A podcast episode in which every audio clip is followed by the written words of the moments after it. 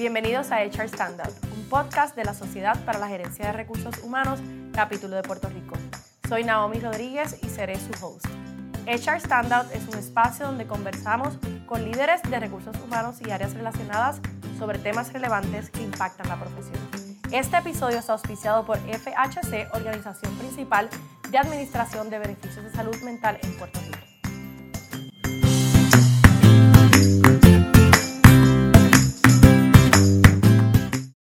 Hoy me acompaña Stephanie Martínez de MedPlus. ¿Cómo estás? Muy bien, gracias. Súper agradecida de ser parte de esta nueva iniciativa que va a impactar a muchos colegas. Qué bueno, bienvenida. Y me acompaña también Janilia Cruz, que es eh, Talent Acquisition de EverTech. Correcto. Gracias, igual comparto las palabras de mi compañera. Pienso que va a ser una iniciativa que impactará a muchos ¿verdad? profesionales y espero que, que todas estas ideas les sirvan de, de nuevas ¿verdad? Eh, experiencias a todos esos colaboradores que están en nuestras empresas. Es correcto. Hoy vamos a hablar de un tema súper relevante que ha tomado más relevancia todavía en los pasados dos años, que es la adquisición de talentos. Qué difícil se nos ha hecho, ¿verdad? Eh, y más aún, una vez los tenemos en la empresa, ¿cómo los retenemos? Tanto, tanto, ¿verdad? tanto eh, trabajo que nos dio reclutarlos. Así que vamos a hablar de herramientas y vamos a compartir con ellas como profesionales de recursos humanos en la, eh, en la parte de, de selección, cómo ellas han manejado esta gran, un gran resignation. Háblanos un poquito de eso, cómo lo han manejado, cómo les ha ido. Pues mira, Naomi, como tú bien estableces, la verdad es que después de la pandemia esto ha sido un éxodo para todas las compañías, tanto a nivel isla como de igual manera fuera de Puerto Rico. Yo creo que lo más importante y lo que nos podemos llevar y, y dialogar ¿verdad? dentro de lo que es el proceso es dialogar sobre estrategias que aplaquen la situación que tenemos a corto, mediano y largo plazo y que sean sostenibles, porque realmente vamos a seguir teniendo rotación, vamos a seguir ¿verdad? experimentando nuevas aventuras, pero la realidad es que no funcionen.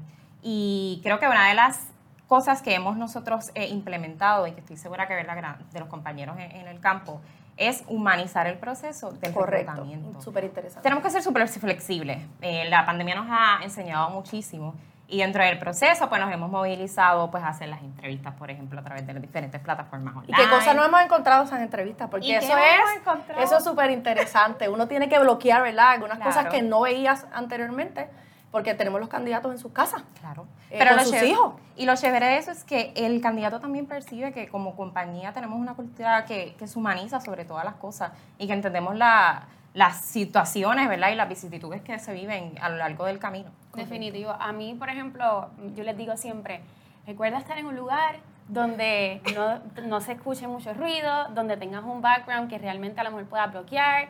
Igual, les digo, conéctate unos minutos antes y hablamos. Entonces te escucho y veo el audio, pensando en que todas estas cosas pueden suceder y estamos en un cambio constante. A lo mejor nosotros hacemos esto con, ¿verdad? con mucha Claro. concurrencia, Exacto. pero a lo mejor esa persona está nerviosa, está como que pensando... Y, Y ¿verdad? No- consciente de todo lo que le está sucediendo y no es un secreto que a lo mejor está pasando por otro proceso, pero este es el que le interesa. Exacto. Así que, ¿qué cosas puedo hacer diferente como candidato? Y entonces, ¿qué veo en esta reclutadora que va a ser la persona que me va a capturar? Porque ahí empieza el, proceso de retención. eso es Correcto. otra Porque cosa. entonces eh, podemos, ellos pueden ver que nosotros lo entendemos y estaba leyendo en un sitio que la flexibilidad ya es parte de los beneficios de, la, de, Oh, sí. de- es que de tiene que reclutamiento. serlo, tiene que serlo. Cuando, cuando el patrón no se ha mantenido rígido, ¿verdad? Y sin ser un poco flexible desde el inicio, ya no es tan atractivo como quizás eh, Claro. hubiese sido una- un patrón que, que tiene esa flexibilidad. Y desde ahí, como tú bien dices, eh, y como mencionaban ambas, en proceso, ese proceso de enamoramiento, eh, yo he tenido muchísimos candidatos que al final del camino me dicen, no sabes lo gratificante que fue la experiencia contigo y con los líderes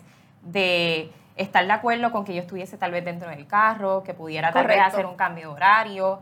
Y al final del camino, esas son la gente que nosotros queremos porque... Eh, Entran enamorados. Entran enamorados. y, y, y bien importante recordar que el reclutamiento hoy en día es un reclutamiento agresivo. Que como soy yo y ofrezco buenos beneficios, mi competidor puede ofrecer lo Ya mismo ellos mejor. pueden escoger. Ya no es solamente lo que tú me puedas ofrecer como candidato, Somos vendedoras. Ah, Somos desde, el, vendedoras. desde el día uno, esta es la compañía, tenemos flexibilidad, estos son los beneficios. Y yo creo que ese selling point no vamos a dejarlo al momento de la oferta. Que de momento puedo decirte desde ya, mira, realmente esta es la compañía porque ofrezco oportunidades de desarrollo, te hago una carrera aquí y tienes oportunidades de crecimiento tanto vertical como horizontalmente, tienes flexibilidad. Sí, hay que Eh, decirlo from the get-go. Claro, claro, ¿no? Y cuál es, ¿verdad? ¿Cuál es, cuál es tu calidad de vida? ¿Cuál es tu estilo? Háblame de ti, conocer ese candidato y no que espere al líder, ya tú le puedes anticipar al líder, mira, Claro. este candidato es así, a lo mejor es introvertido, pero tiene esto, hablarle de esta manera y la comunicación con el líder ha cogido un peso brutal. Brutal. O Y sea, no- sí, porque la flexibilidad no se puede quedar en nosotros. Exacto. Tiene que, tiene que ir, ¿verdad? Al, al supervisor, al gerente, eh, al líder que lo va a estar trabajando con él. Hablábamos un poquito de la marca empleadora, que siempre fue un tema interesante, que lo conversamos en, hasta en la certificación y todo, pero cuán relevante en este momento es esa marca y no que, que las cosas que hacemos no se queden dentro de la empresa, que salgan. Claro, claro. Y ahí es como vemos que el rol de recursos humanos se ha transformado y cómo creamos, ¿verdad? Nuevos colaboradores dentro del propio negocio. Recursos humanos generalmente eh, trabajaba este tipo de procesos de manera lineal y ahora entonces tenemos que expandernos, unirnos con mercadeo, que es una parte importante del área de publicidad, para entonces hacer hincapié en nuestra marca y ser un atractivo, visionando no tan solo eh, los empleados que tenemos existentes, sino también las generaciones que vamos a impactar. Correcto. Porque eso es un tema súper importante y relevante, conocer cómo la marca empleadora se va a movilizar a esas generaciones que tal vez este, A mí estén me dentro. fascina el tema de las Sí. generaciones. Eso es un Porque tema eso, importante. A mí me encanta y en el proceso de reclutamiento, volvemos, nosotras como recursos humanos tenemos que ¿verdad? Este, educar a Sí. nuestros gerentes. ¿Cómo ustedes han manejado eso? Eh, esa educación que ha sido clave para, una vez nosotros hacemos nuestro trabajo, cuando ese candidato llega a su escritorio, eh, se continúa ese enamoramiento que estaba hablando Estefania ahorita. Yo creo que el automatizar los procesos que a lo mejor se hacían manual nos va a dar tiempo a ser más analíticos y más estratégicos en otras muchísimas cosas. Así que, por ejemplo, ahora en Evertech nosotros hemos automatizado el proceso de onboarding, todo lo que es el Application Tracking System está conectado a eso y que los líderes tengan visibilidad de este documento le falta o que esto de momento pues no está. Además de, yo creo que siempre hay área de oportunidad y esto es en todas las empresas. Claro. Y ¿Cómo ahora más que nunca. ¿Cómo nos aseguramos de que todos esos líderes tienen un proceso bastante lineal o bastante similar eh, en ese proceso de onboarding, ¿no? Que no uno se siente dos minutos y el otro se siente media hora. ¿Cómo logramos tener a lo mejor una sesión de una hora ese primer día? Contame de tu estilo de trabajo, qué cos, cómo tú me vas a medir, cuál es, de- y hablando de generaciones, ¿verdad? A lo mejor esta generación X está hoy estoy aquí, mañana donde quiero estar. Así que en esa primera conversación, ¿cómo yo capturo eh, cuáles son esos intereses? Y a lo mejor desde ese primer día, mira, este proyecto va a surgir. Claro, claro. Te puedo integrar. Y, y- y la comunicación con el líder, y vuelvo al, al tema del líder, porque Es que- es que es la responsabilidad no solamente de nosotras como profesionales de recursos humanos. Correcto. Tenemos que trabajar en esas academias, academias de líderes que sean constantes, que le podamos dar ese training, continuidad. ese, ¿verdad? Cómo trabajamos Desarrollo. con modelos híbridos, cómo trabajamos con las generaciones, porque a lo mejor la- las generaciones, quizás baby boomers, etcétera, van devotas al trabajo, mi trabajo es mi vida, yo voy Exacto. a eso, te- tengo que Mientras trabajar. más tiempo el día trabaje, de mi mejor. cumpleaños trabajo hasta las 12 de la noche. Ya no vamos a ver eso. Entonces, ¿cómo nosotras lo vemos en el mercado y lo comunicamos a los líderes? Además de que le pedimos el feedback rápido. Claro. ¿verdad? Claro. Quizás volviendo a la entrevista o cómo te fue. O sea, no tenemos el tiempo y yo se lo digo a los líderes, me tienes que contestar hoy. Ayer, porque es que Ayer. si no, el candidato no ya encontró Ya no sé si mañana este candidato me dice gracias por la oportunidad, pero ayer me hicieron una oferta. O, o no sé si les pasa. eh, no, a esta hora no puedo porque tengo otra. Y Sí, tú, ¿cómo porque que no otra? decían antes. ¿Cómo que otra? Entonces, eh, es el estilo de cada persona. Y hay personas que son más verbales, otras que no. A mí me ha pasado que son súper verbal y me dicen, mira, yo estoy interesado, pero también estoy pasando por este otro proceso. Y nos pasa que ya tampoco sabemos. Entonces, Y ahí es que entra esa- la flexibilidad que hablábamos, no Claro. necesariamente, o sea, el proceso es importante, pero nosotros, eh, los que llevamos un poquito de más añitos, ¿verdad? En la área de recursos humanos, eh, que éramos muy conservadores, teníamos otro tipo de reclutamiento, el adaptarnos a este mundo nuevo, tecnológico, eh, de, de a distancia, eh, de este proceso flexible, bueno, Claro. eh, o sea, yo he entrevistado gente con niños al lado, eh, en el parking, en la oficina de ellos trabajando. Totalmente. Quiero decirles que entrevisté a una en la clínica de vacunación. O sea, a este nivel, ¿verdad? Así que tenemos que ser un poco flexibles y nosotras en nuestra mentalidad, porque nos vamos a encontrar en- con muchas cosas como esta. Pero Es también así. educar al candidato, porque Sí. me ha pasado, y yo creo que, ¿verdad? A todas, que veo candidatos que yo creo que pasan la línea. Entonces, en esa conversación inicial, mira, te vas a reunir. A lo mejor estás en el carro, pero asegúrate de que, Correcto. de que no tengas ruido, de que te vayas a un sitio, Porque así mismo me ha pasado que en esos minutos antes que le digo conéctate, le digo, creo que no es el momento.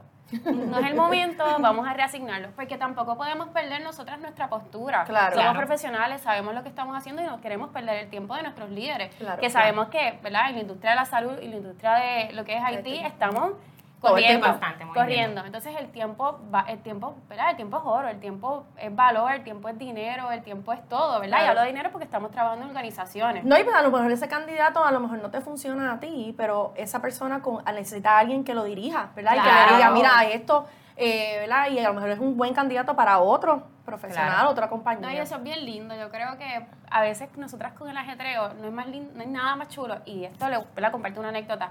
Mi primera oferta, mi candidato empezó a llorar. Ay, eso es bien bueno. Cuando uno trae a la gente que hacemos un me impacto. Dijo, esta ha sido la oportunidad de mi vida. Qué bueno. Y yo creo que Esa es la mejor para eso. ¿verdad? Yo creo que cuando nos dijimos en la universidad, vamos a estudiar recursos humanos, porque yo quiero ayudar a la gente, porque yo quiero hacer un mejor país, porque yo quiero que, que donde yo trabaje se sientan orgullosos y yo añada valor. Así que... No hay nada mejor que hacer una, una buena oferta de empleo y que tú sabes que le vas a cambiar la vida Claro, a esa persona que, claro. que nunca ha visto ese paquete. Y a mí me pasó lo mismo. Yo no- Sí. cuando vi la mía decía, pero esto no puede ser real. O sea, esas son cosas bien interesantes. Y tú en el área de salud, eh, que ha sido súper, ¿verdad? Súper retante este reclutamiento. La gente está cansada. La gente eh, no necesariamente tienes muchos candidatos para escoger. Claro. Eh, ¿cómo, ¿Qué ustedes han hecho y qué han podido hacer allí? Pues mira, la realidad es que la industria de la salud, como bien estableces, ha sido una industria que ha tenido mucha carga, tanto física como emocional. Así que eh, eso lo entendemos y lo cuidamos mucho, por eso pues el humanismo dentro del proceso. La realidad es que una de las cosas que hemos hecho es integrar a los líderes dentro de todos los procesos. Nuestros líderes son claves eh, y ellos se han adaptado muchísimo al proceso de cambio. Eh, reconocen, ¿verdad?, que nuestros candidatos posiblemente vienen de otras industrias y están sobrecargados. Así que, pues, ese proceso y ese entendimiento es clave. Eh, dentro del mismo proceso onboarding, que es súper necesario y, y es bien catchy para poder tener el desarrollo con el candidato, ¿verdad? Y que a largo plazo se quede dentro de la empresa, los integramos a ellos. Así que eso ha sido parte del desarrollo. Eh, de igual manera, automatizar procesos, como bien dice Yanilia, que, que han hecho en Evertech. Eso ha flexibilizado mucho porque creaba una sobrecarga tal vez dentro de ese primer día. Así que yo sé que ya ese primer día lo que voy es entonces a transicionar desde mi previa experiencia a esta y comenzar la vida en MedPlus, que es casi como le establecemos para hacer cambios y, siempre impactar vidas positivamente. Yo creo que la realidad es que la experiencia que nosotros proveamos como tanto como proceso de reclutamiento, los líderes y como compañía, van a ser clave dentro del desarrollo. Eh, y de igual manera dentro del impacto que tengan cada uno de ellos como, como empleados a largo plazo Correcto. dentro de la empresa. Correcto, Así que- porque lo que queremos es atraer y y retener. retener, y retener, que es bien importante. Y el tema de la generación siempre para mí es bien importante precisamente porque particularmente la plantilla de mis empleados, la mayoría son millennials, somos un 86% féminas, así que hay que entender esa dinámica y el proceso de adiestramiento y desarrollo es uno de los procesos claves que nosotros implementamos dentro de la empresa, así que se lo, sabemos, se lo sa- dejamos saber desde el día uno a cada uno de, de los candidatos, ¿verdad? O de los empleados que ya se ingresan dentro de la empresa. Eso es lo que decía, lo que decía Yanilia. No podemos esperar. No. Ya eh, ese candidato que te dice cuánto es, cuánto es el salario, ya antes decíamos, cuando si eres seleccionado te enviamos la oferta. Ya no, ya. Y en esa línea del desarrollo, Sí. mucha gente lo trae desde, Desde el día la uno. llamada. Ah, sí. En ¿Cuáles esa- son las oportunidades de En crecimiento? esa Sí. llamada, yo, yo digo, ya yo tengo, mis compañeras dicen, ya tengo tu línea. Así que en mi línea, por ejemplo, yo les comento, nosotros tenemos un Learning Management System que se llama Evertech University, donde tenemos integrado LinkedIn Learning. No sé si has utilizado LinkedIn Learning, Sí. es una herramienta que cuenta con más de 16 mil cursos de diversos temas.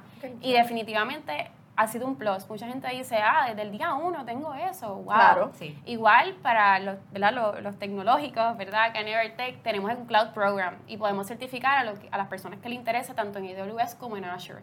Así que nos hemos ido moviendo a ver cómo nosotros, ¿verdad? ¿Qué, qué aporta el negocio y también a ti como persona. Claro. Y a esa conversación inicial, mira, a mí me interesa, a lo mejor es un software developer y quiero llegar a ser un arquitecto de sistemas, pero me quiero certificar en la nube de AWS. Pues mira, tengo este Tengo. programa. Así que esas son parte de las estrategias que, que hemos extraído y, y el desarrollo es, es clave. Es clave. es y eso, y te- como tú dijiste ahorita, te lo piden desde el principio porque cuando ven esas oportunidades, si ya eh, ¿verdad? Eh, no lo ven, no vas a ser un patrono de, de, de de- de- de selección para ellos. Claro. No, no, es el, no es el punto. Eh, ¿Qué ustedes piensan, verdad? Eh, que todas aquellas personas que nos están escuchando, que quizás no tienen un sistema, ¿verdad? Tan estructurado como Vertec. Eh, quizás MedPlus, que es una compañía mediana, ¿correcto? Puertorriqueña, sí. Eh, puertorriqueña, yo también vengo de una compañía netamente puertorriqueña, mediana. Eh, aquellas personas que quizás no tienen las estructuras que nosotros tenemos, eh, cómo nosotros podemos ayudarlos a que hagan ese autoexamen, ¿verdad? Eh, digan qué tengo que hacer, porque a esas personas o esas compañías más pequeñas se les está haciendo el doble de difícil que a nosotros. Claro. Así que, ¿qué le podemos decir a ellos que, que deben hacer o que, o que funcionó para nosotros y que ellos pueden hacerlos también?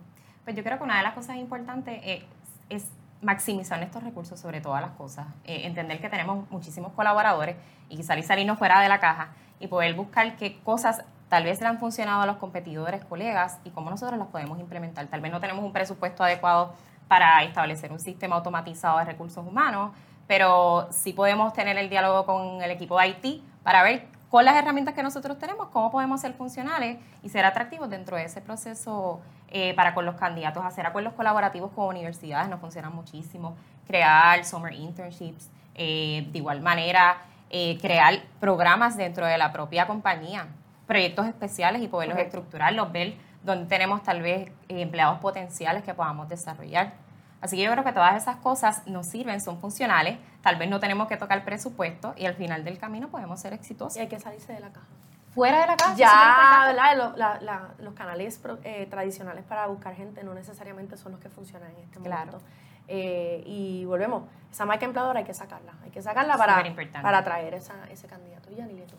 Quiero mencionar que no hemos hablado de compensación, no hemos hablado No. nada. Pero mira qué interesante, porque estamos hablando de lo que está ya en nuestra compañía y las Claro. prácticas que hacemos. Y a lo mejor ese pequeño o mediano negocio nos puede decir, ¿sabes qué? Te hicieron una oferta de X cantidad, voy a ofrecerte esto Claro. otro. Así que trabajando en comu- con comunicación con la marca empleadora, ¿qué cosas hacemos ya que podemos dar visibilidad? Así que no hay que hay que reinventar la rueda siempre, pero cómo nosotros le damos, mira, ya nosotros hacemos esto, hacemos esto, hacemos esto. Ustedes también lo pueden hacer, ¿verdad? Claro. Eh, En cuanto a estrategia. Eh, es un reto todos Un los reto. días, todos los días es un reto. Hay días buenos, hay días malos, pero siempre súper positivo y siempre pensando en innovación, en qué me falta, o, o, ¿verdad? No decir, ya estoy aquí bien. No, no estoy aquí bien porque como parte de, la que- de lo que mencionaron en la charla, el 40% de la fuerza laboral está en busca de trabajo. Correcto. Así que no podemos pensar en, eh, en cómo voy a ser eh, reactivo. Tengo que pensar en cómo voy a ser proactivo. Para cuando llegue ese momento, la persona diga, ¿sabes qué? Estoy súper bien. No, no quiero, ¿verdad?, contemplar otra, No, estoy- otra oportunidad estoy de trabajo. moverme. ¿Por qué? Porque me siento que, que me valoran.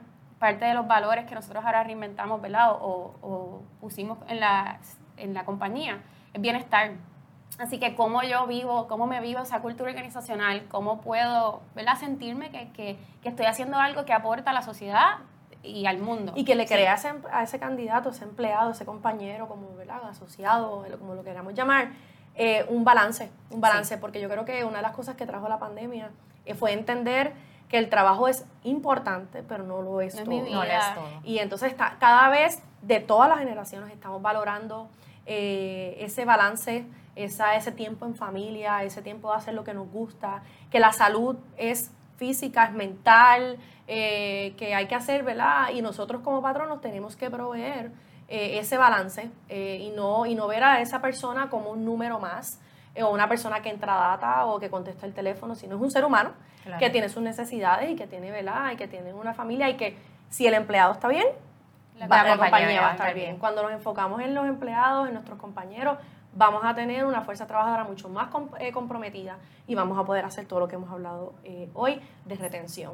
Así que todo empieza desde el proceso de reclutamiento. eh, no lo dejes, ¿verdad? Eh, pensando en que lo- como lo hacías, lo puedes seguir haciendo. Eh, y no sé si ustedes quieran, ¿verdad? Eh, cerrar con algún, alguna, algo que ustedes quieran comentar o compartir con nosotros. Así que, no sé. Pues mira, la realidad es súper agradecida ante todo. Le agradezco muchísimo por la oportunidad que nos dan a ambas de, de poder dar esos tips, ¿verdad? De todo lo que nos ha servido a lo largo del camino. Ante todo, eh, siempre toda estrategia que vaya alineada a aportar valor, eso es lo más importante.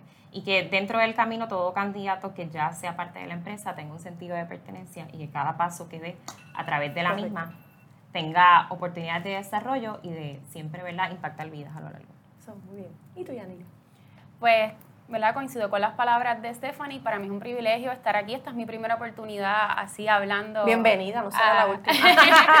hablando a, a quien usualmente, ¿verdad? Está buscando esas ideas. Espero que esto sea de mucho provecho para quien de momento dice no sé qué más hacer. Pues hay muchas otras cosas que podemos hacer. Igual, eh, ¿verdad? Mi invitación a que nos mantengamos conectados. Aquí se va a publicar nuestros nombres. Yo pienso que, como dije ahorita, parte de la profesión es poder ayudar, poder colaborar y en lo que podamos hacerlo, pues nos vamos a, ¿verdad? Lo vamos, lo vamos a hacer. Compartir. Eh, espero que, que todas estas ideas, como dije ahorita, les sirvan y, y ver muchas cositas de marca empleadora y decir, ¿sabes qué? Esto me gustó y, y que lo desarrollen en, en sus, en sus espacios. Pues chicas, yo creo que hemos hablado de cosas súper interesantes, eh, que incluso a mí, que llevo más tiempito aquí en Shremy y como profesional de recursos humanos, siempre es bueno compartir ideas nuevas eh, y ver que todos estamos en la misma situación y que todos estamos haciendo lo mejor para crear esos ambientes de trabajo saludables, ambientes de trabajo donde la compañía logre sus objetivos, pero el individuo también y se sienta debidamente desarrollado y comprometido y enamorado, como dijo Estefan ahorita, de lo que hacen y la compañía que pertenecen. Los invito a que nos vuelvan a acompañar en el próximo episodio. Vamos a estar hablando de cultura organizacional, eh, que nos acompañen y que obviamente eh, esta información les sirva de mucho provecho para el desarrollo y para su día a día en esta profesión que tanto amamos. Así que nos vemos y gracias por compartir con nosotros. Gracias, chicas. Gracias a ustedes.